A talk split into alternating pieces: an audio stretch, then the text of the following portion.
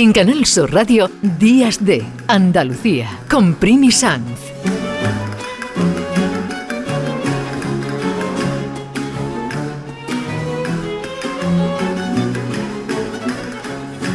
Hoy hemos invitado a este programa a un cineasta andaluz que lleva muchos años hablando de la memoria, de las cosas que han pasado en la historia y que han dejado una huella incluso en el presente, muchas de ellas, su mayoría en el presente. Lo próximo de José Antonio Ergueta se va a estrenar en este mes de noviembre en alguno de los festivales andaluces que están en marcha, el de Almería o el de Sevilla. También se va a estrenar en su ciudad, en Málaga. Se llama Caleta Palas y es un falso documental de un momento histórico muy preciso en la historia de Málaga, de Andalucía y de España, como fue la toma de la ciudad por las fuerzas sublevadas, lo que luego se conoció como la desbandada de Málaga. Todo eso visto desde la mirada de periodistas extranjeros que en ese momento estaban en Málaga. Vamos a conocer algo más de esta historia y cómo ha sido el rodaje de este falso documental que partió de un cortometraje con su director, con José Antonio. Bienvenido, buen día. Hola, ¿qué tal? Buenas. Bueno, entonces tenemos aquí un, hecho histórico muy importante, muy comentado, eh, se ha escrito mucho sobre él, incluso ha habido eh, documentales de todo tipo, y aquí tú vas un poquito más allá, porque lo que hace como una mirada de hispanista, es decir, de los periodistas que en ese momento estaban en Málaga, pero tú aficionado, has recuperado, le has dado vida con actores españoles a, aquellos personajes que en su mayoría eran anglosajones. Cuéntanos. Bueno, había de todo. Lo interesante es que había mucha gente extranjera pendiente de lo que pasaba en Málaga. ¿Por qué? Porque Málaga fue la primera ciudad eh, republicana que cayó y de alguna manera durante los meses que estuvo incierta, porque es verdad que desde el 18 de julio que perdió el golpe, se formó una revolución popular, pero enseguida se vio que estaba muy frágil y la República nunca realmente inyectó fuerza. ¿no? El caso es que se, cuando se empezó a intuir que iba a ser una ciudad sitiada, o sea, que iba a ser una batalla importante, vinieron varios a última hora, algunos para dar parte, otros para espiar también, y algunos que vivían aquí, porque Málaga es una ciudad muy internacional, ¿no? Siempre lo, Siempre lo ha sido, sí. Y de hecho la película se titula Caleta Palas porque es el nombre del hotel eh, el hotel con cierto glamour, que está a la, vera del mar, entre el Limonar, que es el barrio de villas, donde tenían sus, villas, sus chalets, algunos de estos extranjeros y de la burguesía malagueña, y era el sitio donde se reunían en ese American Bar que se llamaba. Entonces, la idea de ese hotel donde se reúnen extranjeros, donde se, comentan las intrigas, tiene ese aire de entre Casablanca y Tánger.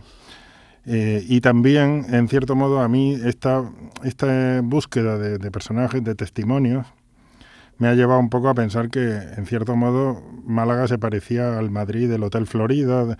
No tenemos a Hemingway, no, a John Dos Pasos, pero está Arthur Kessler, está Gerald Brennan, y están hasta 25 personajes. Hemos encontrado que quedaron tan impactados, y esto aquí es lo potente, que enseguida algunos escribieron artículos, pero mm, casi todos escribieron un libro.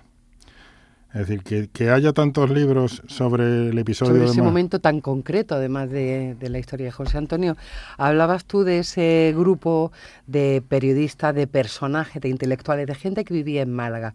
Eh, tenían en común un hecho histórico, pero eran muy diferentes, incluso de, de la mirada política hacia el hecho español.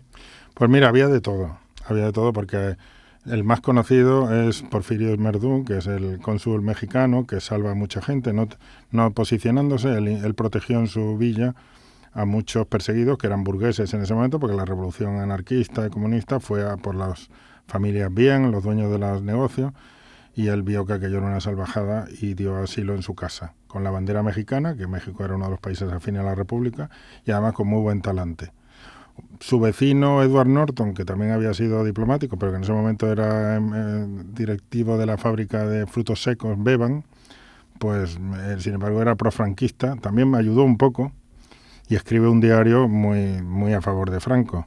Pero la mayoría de estos extranjeros sentían afinidad por la República, como Sir Peter Chalmers Mitchell, que es un escocés que también vivía allí, que tiene el libro más bonito, muy recomendable, porque además está editado por Renacimiento, que se llama Mi casa en Málaga, y es el que hace un poco el viaje entero. Y él, él, él siendo un aristócrata, él es un zoólogo, así dirigido a un zoo de Londres, pero tenía mucha, mucha admiración por esta revolución popular y por los anarquistas y también se gana el favor de ir a, mediar para que se salve gente que está perseguida, para ayudarles a salir por Gibraltar, por un, barco británico. Y, luego tendrá un desenlace complicado que interesa no contar porque va en la película. ¿no?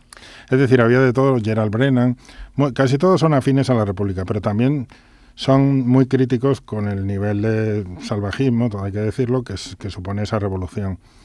A mí lo que me ha interesado, y es, y es lo que he intentado preservar en la película, era cómo todos son capaces de hablar desde un sitio humano de lo que supone el conflicto de una guerra civil, de, de deshumanizar a tu vecino porque piensa distinto. Entonces, sea cual sea su ideología, más o menos, mm, al leerles, se te caen muchas cosas porque no es la guerra civil habitual o intentando arrimar unas con las sardinas. Pero es la mirada de otros, no tiene nada que ver con, con nosotros. Exacto. Y José Antonio, esa documentación la ha hecho a través de los libros que escribieron, algún testimonio que haya quedado. ¿Cómo ha sido ese proceso para de algo tan complejo sacar un guion? Pues mira, estaban los libros que además cuando yo Hace 15 años yo hice un documental sobre un acontecimiento de la guerra en Málaga, que es el submarino republicano que estaba hundido. Y el historiador norteamericano que había descubierto en los papeles secretos alemanes la operación nazi por la cual hundieron al submarino C3, Willard Frank, que era una persona excelente, fue el primero que me dio fotocopias de varios y uno de los libros que no estaban todavía traducidos a castellano. Luego el de Peter, el de Sir Peter, en los diarios de Brennan, el libro del capitán Bolín, Luis Bolín, que sí que es un, franquista de primera hora, pero es muy interesante porque se cruza con los otros, es, el malo de la película. Y él me dio estos libros y me dijo, oye, aquí hay una historia en Málaga y no la habéis mirado. Y es verdad que algunos de esos libros estaban publicados, pero muy pocos. Yo en ese momento, como pasé varios años con ese documental, estaba saturado de guerra civil. necesitaba hacer otras cosas como hiciste. Y necesitaba distanciarme, pero estuve todos esos años atento cada vez que salía un libro, yo mismo buscando varios otros investigadores que han encontrado otros personajes. Y entonces poco a poco, y siempre decía, bueno, si alguien lo hace, pues bienvenido sea. Yo todavía no estoy.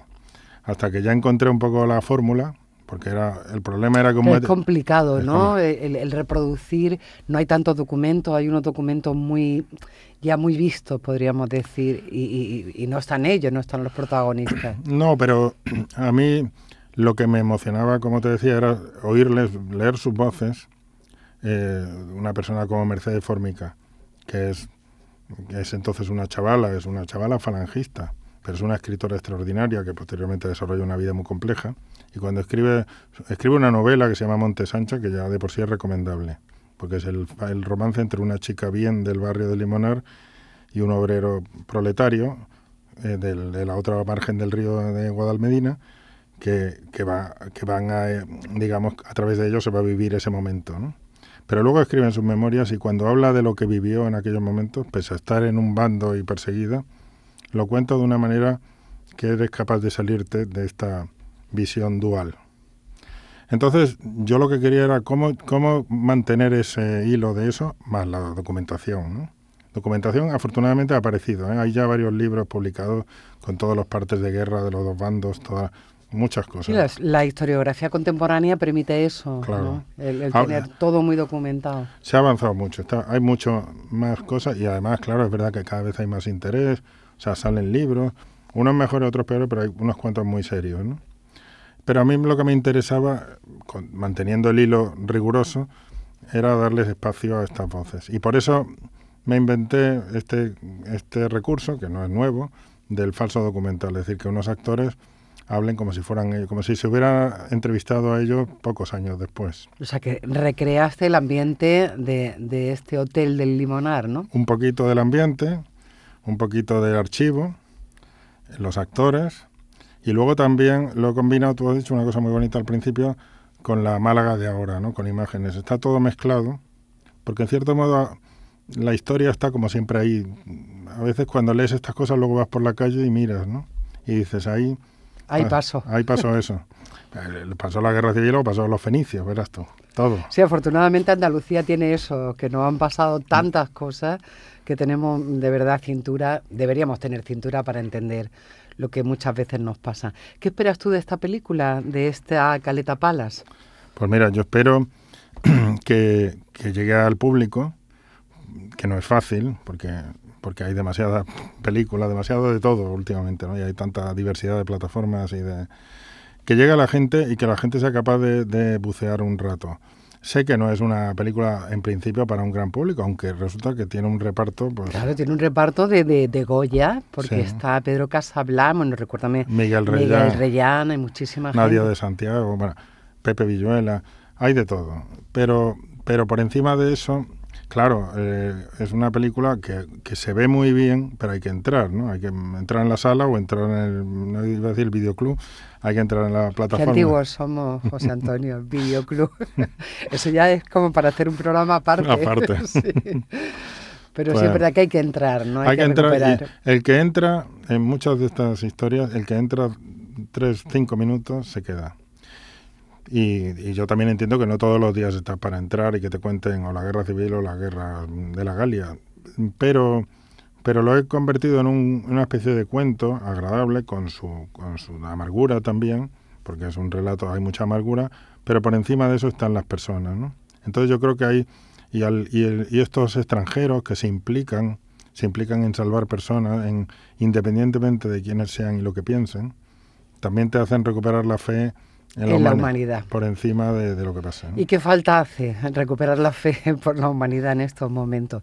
Bueno, si van a estar en Almería o en Sevilla o en Málaga en los próximos días, en las próximas semanas, no se pierdan atrévanse a entrar y vean Caleta Palas. Su director José Antonio Rieta ha venido a visitarnos hoy. Muchísimas gracias y mucha suerte. Muchas gracias. Oye, se te olvidó decir una cosa importantísima. ¿Cuál? Que no debería decirla yo porque... Ah, sí, porque una esta, esta película está participada por Canal Sur. Luego dentro de un tiempo se podrá ver también. Se podrá ver también en la pantalla. Menos mal, menos mal que José Antonio lo ha dicho, porque desde luego eso me correspondía a mí. Muchas gracias, bienvenido. Un placer. En tu casa está. Gracias. En 1936, los ojos del mundo se volvieron hacia España. En el Frente Sur, una ciudad al margen de la República y de la historia. Málaga.